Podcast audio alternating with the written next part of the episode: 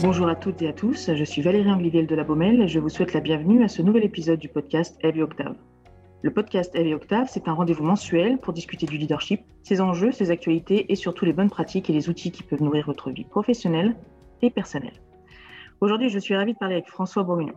Bonjour François, comment allez-vous? Ça va bien, bonjour Valérie. Alors, je vais essayer de résumer en quelques mots votre très riche parcours.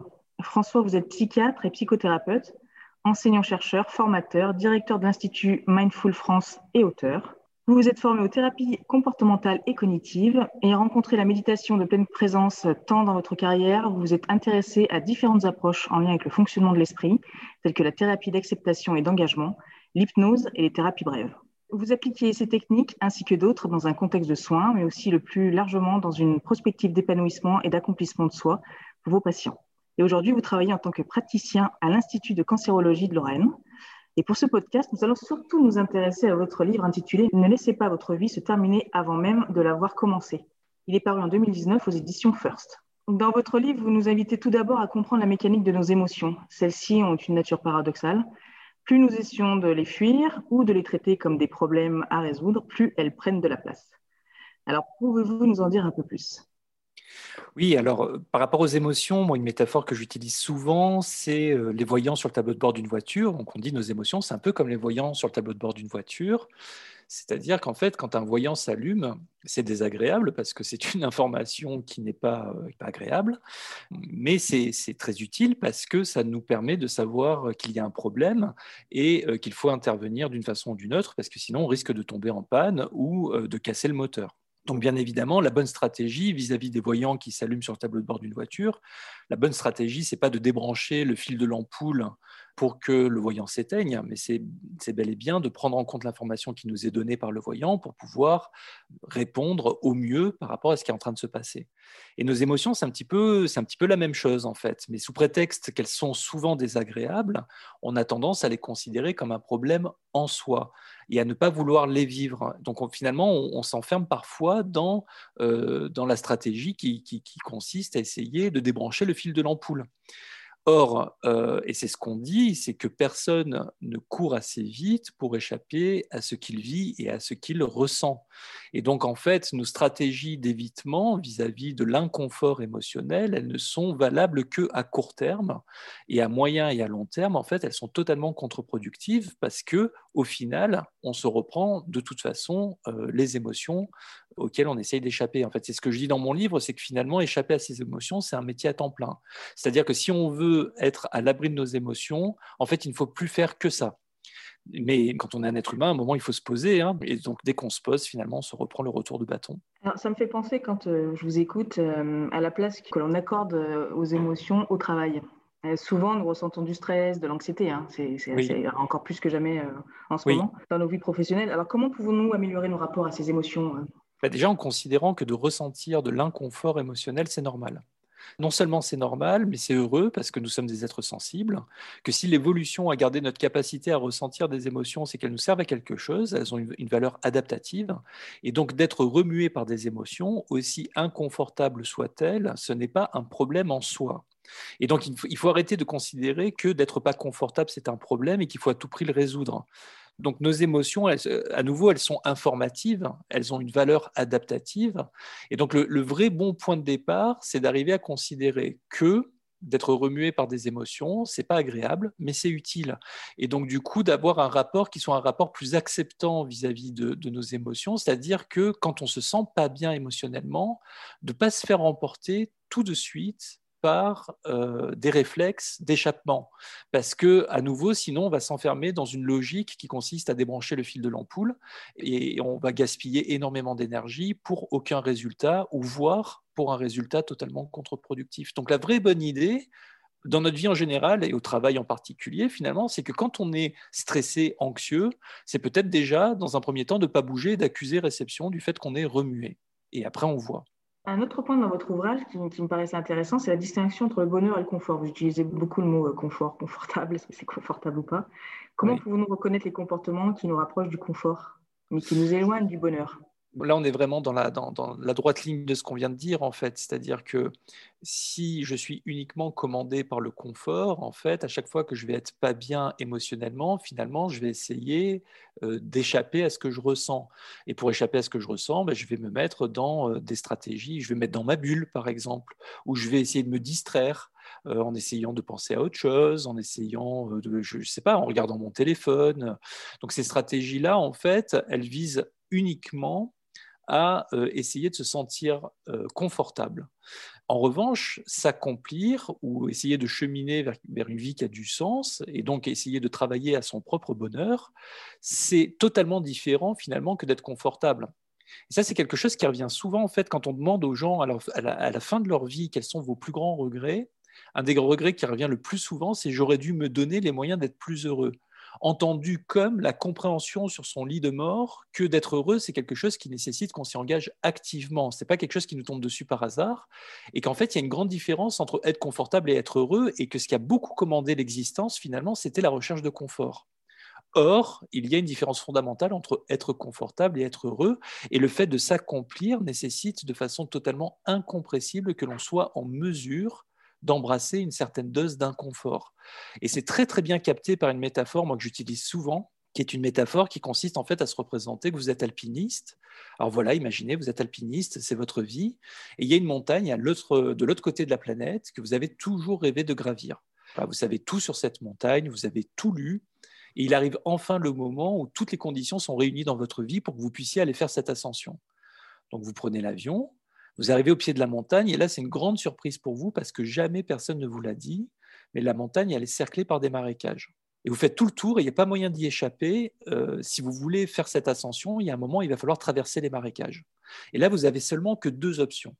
C'est soit vous êtes commandé par le confort et vous faites demi-tour parce que vous ne voulez pas vous mouiller, soit vous êtes commandé par l'accomplissement et à ce moment-là, vous acceptez de traverser les marécages mais pas parce que ça vous éclate, mais parce que c'est un inconfort incompressible pour pouvoir faire cette ascension qui donne du sens à votre vie et vous rapprocher de ce qui est important pour vous.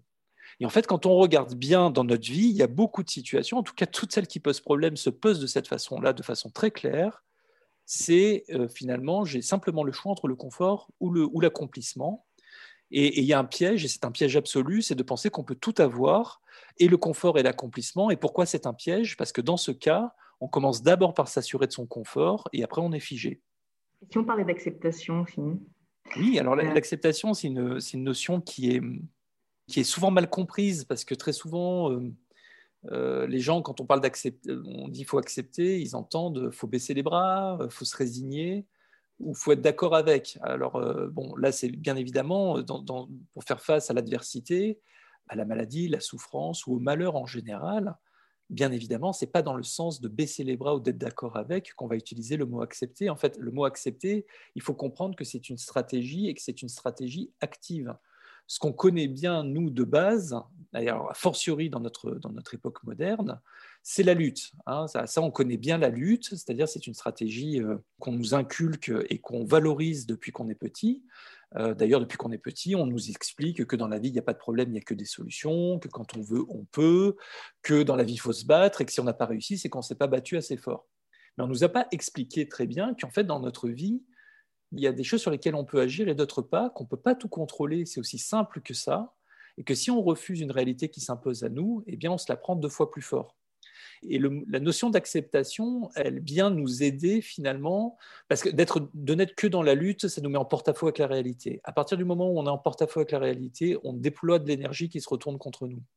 Donc, la notion d'acceptation, elle vient, elle vient simplement nous dire, il y a des choses sur lesquelles on peut agir et d'autres pas, et vis-à-vis de ce sur quoi nous n'avons aucune prise, il faut apprendre à faire avec faire avec ce qui ne peut être évité ou changé. Voilà, c'est ça en fait la notion d'acceptation, et c'est pas du tout une notion qui est euh, bien comprise, valorisée, qu'on nous engage finalement à mettre en place dans des situations compliquées. Et je pense que c'est pour ça aussi qu'en ce moment on, vient pas mal me chercher parce que avec la pandémie qui sévit, euh, eh bien la réalité s'impose à, nous et elle s'impose à nous avec force à un point où elle a mis euh, notre monde totalement à l'arrêt. Euh, depuis un an, euh, on est privé euh, de, beaucoup de nos possibilités d'action. Et bien évidemment, si on n'est que dans la lutte, on s'épuise et on coule. Donc il faut comprendre et intégrer que l'acceptation est une stratégie active. Ah, j'aime beaucoup la question que, vous posez en lien avec l'acceptation d'une situation difficile. Je vous cite, hein. en quoi ce qui m'arrive pourrait être une bonne chose une occasion de m'accomplir? Comment un tel positionnement face à l'adversité peut-il nous aider? Oui, alors ça, c'est l'étape qui vient après, en fait. C'est-à-dire que la, première étape, c'est euh, faire avec une réalité qui s'impose à moi. J'utilise beaucoup de métaphores parce qu'en fait, le modèle thérapeutique que j'utilise avec mes patients, c'est la thérapie d'acceptation et d'engagement qui est en fait un modèle psychothérapique dans lequel on utilise beaucoup de métaphores pour justement permettre de bien saisir les concepts euh, et de comprendre de quoi on parle. Et pour l'acceptation, moi, la métaphore que j'aime beaucoup, c'est celle du nageur qui est pris dans un courant plus fort que lui. Imaginez que vous êtes, parti nager, euh, euh, vous êtes à la mer, vous êtes parti nager, puis à un moment, vous voulez retourner sur, sur votre serviette, et puis il y a un courant plus fort que vous qui vous emporte au large.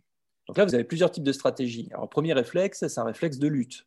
Si je me mets à lutter contre un courant euh, plus fort que moi et que je nage de toutes mes forces, je vais déployer une, énergie folle pour faire du surplace, et puis à un moment, je vais m'épuiser je vais couler. Donc, ce n'est pas la bonne stratégie. Et une autre stratégie, ça serait de se dire, bon, ben, puisque je ne peux pas aller là où je veux, alors ça ne sert à rien de se battre. Et à ce moment-là, je, je, baisse les bras, donc ça c'est de la résignation.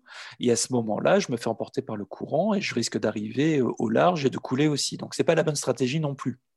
Finalement, la seule vraie bonne stratégie, quand on doit faire face à un courant plus fort que nous, euh, c'est de faire corps avec le courant, de, considérer qu'effectivement, on ne va pas pouvoir aller là où on veut, mais qu'en faisant corps avec le courant et en mettant notre énergie au bon endroit, on va peut-être pouvoir courber la trajectoire pour pouvoir arriver quelque part. Pas là où on voulait au départ, mais au moins quelque part. Et ça, c'est la stratégie d'acceptation au premier plan. Et après, la question qui se pose, c'est est-ce que je ne pourrais pas faire quelque chose de bien, de ne pas être arrivé tout de suite là où je voulais? Est-ce que je ne vais pas pouvoir, à un moment, finalement, euh, découvrir ou faire des choses qui ne me seraient jamais venues à l'idée si j'avais pu parfaitement euh, maîtriser la situation et arriver là où je voulais. Et ça, c'est une notion, moi j'appelle transcendance en fait, hein, c'est-à-dire trouver à travers un moment difficile, une, occasion d'accomplissement.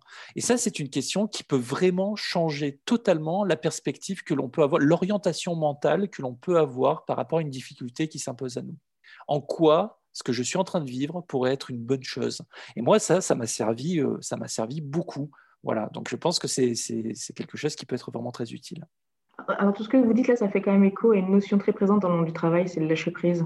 Quand on dit euh, est-ce que c'est euh, faire corps avec le courant ou est-ce qu'il faut lâcher prise à un moment donné si on veut faire corps avec ce courant peut-être oui, le, lâcher prise, on est, on est aussi dans le spectre de l'acceptation. Hein, c'est une, presque une autre façon de le dire. Alors après, on peut faire des distinctions, mais le lâcher prise. Alors moi, je dis le lâcher prise, c'est considérer que parfois lutter euh, est vraiment contre-productif. C'est déjà accepté de voir ça. Hein, c'est que lutter est contre-productif.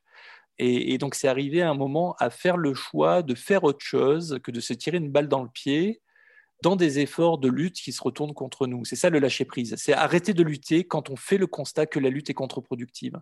Si je reprends la métaphore du nageur, c'est au moment où je lutte contre le courant plus fort que moi et que je vois que je suis en train de m'épuiser à faire du surplace, c'est à un moment considérer que ce n'est pas la bonne stratégie, qu'il va falloir que je fasse autrement. C'est ça le lâcher-prise. Et après, l'acceptation, qui vient juste après, c'est de faire totalement corps avec le courant et de mettre son énergie au bon endroit. Mais le lâcher prise, c'est presque le premier mouvement, en fait. Alors après, des fois, on va dire, OK, hein, très bien l'acceptation, mais des fois, on ne sait pas. Alors ben oui, ben on ne sait pas. Donc si on ne sait pas, par défaut, moi, je dis qu'il faut lutter. Mais c'est pas pareil de lutter en sachant que c'est peut-être pas la bonne stratégie et qu'on a l'acceptation dans sa besace, plutôt que de ne connaître que la lutte et de considérer qu'il n'y a que la lutte qui vaille. Voilà, c'est pas tout à fait la même chose. Donc par défaut, si on ne sait pas, on lutte. Et si on voit que c'est contre-productif, on lâche prise et après on accepte.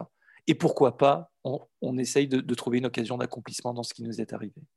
On vit dans une époque où euh, on est forcé plutôt d'aller très très vite et on peut même perdre de vue euh, ce qui compte vraiment pour nous. Euh, vous invitez donc le lecteur à identifier ses valeurs. Comment définissez-vous une valeur déjà? C'est pas si simple que ça hein, finalement, hein, de, savoir ce que c'est qu'une valeur et en quoi les valeurs sont-elles différentes des objectifs que nous pouvons nous fixer dans la vie?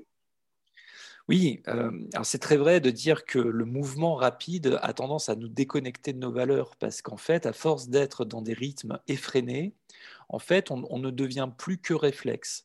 Et nos réflexes sont très souvent des réflexes de lutte ou d'évitement. Ça nous déconnecte de notre pensée consciente et ça nous déconnecte de notre système de valeurs. Donc les, valeurs, ça, correspond à des directions. On dit, on dit c'est un petit peu comme, comme une boussole, en fait, nos valeurs, c'est-à-dire que ça nous donne la bonne direction pour nous orienter dans notre vie. Et c'est assez différent des objectifs, parce que les objectifs, ce sont des buts à atteindre, c'est des cases qu'on coche. et c'est quelque chose qu'on va atteindre ou pas, euh, mais c'est une case à cocher, tandis qu'une valeur, ça fonctionne comme, comme une direction. Donc un objectif, c'est quelque chose qu'on atteindra peut-être un jour, mais ça concerne toujours le futur. Alors qu'une valeur, c'est une direction et elle est toujours présente et on peut la servir toujours dans le moment présent, dès maintenant. Donc ça, c'est une grande différence parce qu'elles sont toujours accessibles, elles sont toujours disponibles et on ne les atteint jamais vu que c'est une direction. Donc si on imagine que vous avez entrepris de faire un voyage vers l'ouest, vous pourrez toujours voyager vers l'ouest sans jamais vous arrêter. Et on pourra toujours faire, dans la réalité du moment, ne serait-ce qu'un seul petit pas, mais un petit pas quand même, en direction de l'ouest. Pour vous donner des, exemples de distinction entre euh, objectif et valeur, on dit par exemple se marier c'est un objectif, mais être aimant c'est une valeur. Donc je peux très bien cocher la case je me suis marié sans jamais servir ma valeur être aimant. En revanche, je pourrais toujours faire quelque chose de plus pour manifester pour, m'engager en direction de ma valeur être aimant. Voilà, euh, obtenir un meilleur travail, c'est un objectif. Mais être utile, efficace et créatif, c'est une valeur. Faire du sport trois fois par semaine, c'est un objectif. Mais prendre soin de son corps, c'est une valeur. Voilà, euh, perdre 4 kilos, c'est un objectif. Mais manger sainement, c'est une valeur. Donc une valeur, c'est beaucoup plus puissant parce qu'elles sont toujours disponibles et on peut toujours les servir, même dans des situations très compliquées. Et là, on voit actuellement, dans la situation dans laquelle on vit, en fait, on est privé de quasiment tous nos objectifs, de nos objectifs de formation, de travail, de vacances. On peut plus voir nos amis, nos proches comme on voudrait. Toutes nos cases à cocher ont disparu. Alors la question, c'est comment on fait dans une réalité où on peut plus se fixer d'objectifs? Et c'est là que la notion de valeur, elle devient totalement salvatrice, parce qu'en fait, il faut changer de logiciel et arrêter de raisonner sur une notion d'objectif et de case à cocher et revenir sur cette notion de valeur et servir au mieux nos valeurs dans la réalité du moment. Après, ce n'est pas un mal de se fixer des objectifs, mais il faut que les objectifs soient alignés sur nos valeurs et il faut considérer que si on ne les atteint pas, eh bien, on peut quand même essayer de continuer d'avancer dans la bonne direction. Mais comment vous faites pour les, euh, reconnaître, ces valeurs? Il y a plusieurs façons de faire en fait. Euh, ce qu'il faut savoir, c'est que bon, moi j'utilise ces, notions-là dans le cadre de thérapie vis-à-vis de patients qui souffrent de dépression, de troubles anxieux, et donc en fait euh, c'est parfois très compliqué pour ces personnes-là parce que c'est un des aspects de la souffrance psychologique, psychique, c'est qu'elles déconnectent et même physique, hein, c'est qu'elle déconnecte les patients de leurs valeurs. Et donc, euh, donc parfois, ça fait tellement longtemps que les gens souffrent qu'ils n'ont absolument plus aucune idée de ce qui est important pour eux. Donc on peut avoir certains, euh, certains exercices. Alors le, plus basique, le plus basique et, probablement le plus scolaire, mais celui qui donne en tout cas une ligne claire pour comprendre un petit peu comment on fait, c'est un exercice qui consiste finalement à passer les grands domaines de vie, il y a une dizaine de grands domaines de vie hein, dans la vie d'un homme ou d'une femme. je peux les énumérer. Hein. donc, c'est la famille, le couple, le rôle de parent, les relations sociales et l'amitié, le travail, la culture, les loisirs, la santé, la citoyenneté et la spiritualité. La spiritualité au sens très large, hein, ça peut être euh, philosophique comme religieux. Donc en gros, c'est les sections de l'horoscope en mieux. Et donc on prend chaque domaine de vie et à chaque fois, les questions qu'il faut se poser, c'est qui et quoi est important pour moi dans chaque domaine et quelles sont les grandes qualités que j'aimerais incarner. La réponse, c'est les valeurs. Donc des exemples de valeurs, par exemple, ça peut être euh, l'attention, l'altruisme, la bienveillance, la flexibilité, la fiabilité, l'intégrité, la justice. Voilà, tout ça, c'est des valeurs en fait. Donc pour pouvoir vraiment saisir au mieux ces valeurs, une, façon de faire, c'est de faire comme ça, donc passer en revue les grands domaines de vie, essayer de savoir qui et quoi est important pour moi et quelles sont les grandes qualités que j'aimerais incarner. Cette notion de valeur, euh, si on a basculé un petit peu dans le milieu du travail, comment elle peut nous aider, euh, en tous les cas, à trouver l'épanouissement dans notre travail? Parce que notre épanouissement est intrinsèquement lié à notre capacité à avancer en direction de nos valeurs. Donc, si j'embrasse ma carrière et mon travail et qu'à un moment, en fait, ce que je fais n'est pas n'est absolument pas connexe avec ce que j'estime être juste beau et bon de servir, il y a un moment, je suis en porte-à-faux avec ce que je porte en moi et, cela nuit, entre guillemets, euh, au sentiment que ce que je fais a du sens et que je suis dans le, dans le bon, dans le vrai, et donc vient, vient torpiller finalement mon, sentiment d'accomplissement. Donc être en mesure de contacter ces valeurs et de pouvoir, entre guillemets, raccrocher ce qu'on fait dans son travail à ce qu'on porte en soi, c'est absolument essentiel.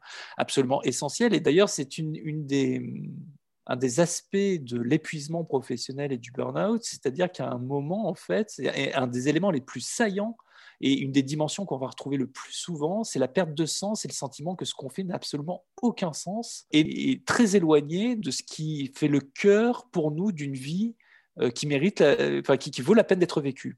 Donc, euh, à un moment, se poser avec soi-même, définir son système de valeurs et pouvoir après euh, raccrocher ce que l'on fait à quelque chose qui a du sens pour nous, en fait, c'est le, cœur du réacteur pour pouvoir avoir un sentiment d'accomplissement. Alors après, il se trouve que parfois, on est obligé, obligé d'embrasser un travail qui euh, ne correspond pas nécessairement à ce qu'on voudrait faire euh, fondamentalement, voilà, sans que ça soit totalement en porte-à-faux avec nos valeurs, c'est pas totalement connexe non plus. Mais la question, c'est de savoir pourquoi, pourquoi je continue là-dedans. Et parfois, c'est que ça va me permettre de servir aussi d'autres valeurs importantes pour moi, comme des valeurs, par exemple, de soutien, d'attention et de sécurité vis-à-vis -vis des gens que j'aime. Mais il y a un moment, en fait, il faut être capable de raccrocher ce qu'on fait et la façon dont on s'engage dans sa vie professionnelle avec quelque chose de l'ordre du sens et de ce qui est important pour soi, parce que sinon, ça fait le lit de l'épuisement et, du mal-être psychologique. Alors, vous dites aussi à plusieurs reprises, pour apprendre à vivre, il faut habiter le moment présent. Et oui, mais, on, a, plus que jamais besoin de revenir à cette notion de moment présent parce que ce qui est extrêmement difficile à vivre, et aujourd'hui encore, et même j'ai envie de dire aujourd'hui en particulier, c'est cette lutte qu'on a entamée contre le temps. Moi, j'entendais Sylvain Tesson qui disait, euh, quand on, parce qu'il a eu un accident grave, il parlait de ça, il disait j'ai été cloué euh, sur un lit pendant, pendant des semaines et des mois, et en fait, la première chose que j'ai compris, c'est qu'il fallait pas que je sois dans un rapport tendu avec le temps et que j'engage une lutte avec le temps en me, en me fixant des échéances et en me disant à tel moment ça sera fini. Parce que c'est extrêmement compliqué à gérer et je trouve c'est très dépressogène de devoir en permanence repousser les échéances. Et là, c'est ce qu'on est en train de faire. C'est-à-dire qu'à chaque fois, on se dit à telle date on en sera sorti. Et puis quand on y arrive, on se dit ah ben on n'en est pas sorti et on repousse les échéances.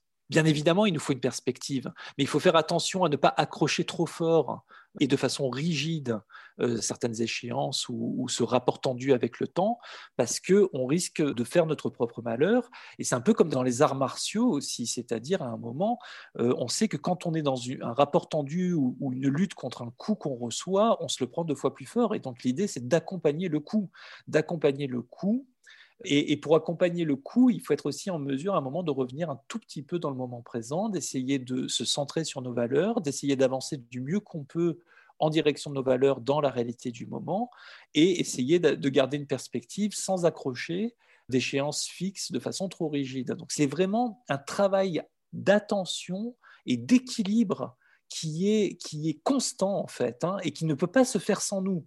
C'est-à-dire que vraiment, et, c'est là où je dis souvent, mais j'ai jamais dit que d'être heureux c'était facile. Hein. C'est-à-dire que c'est vraiment quelque chose qui, qui, nécessite à un moment euh, d'être travaillé en permanence dans le moment présent dans le moment présent. Et, de toute façon, il n'y a que dans le moment présent qu'on peut agir. Ça, c'est quelque chose que j'ai eu du mal à comprendre aussi. C'est que toutes les grandes traditions spirituelles insistent là-dessus en disant qu'il n'y a que le présent qui est réalité.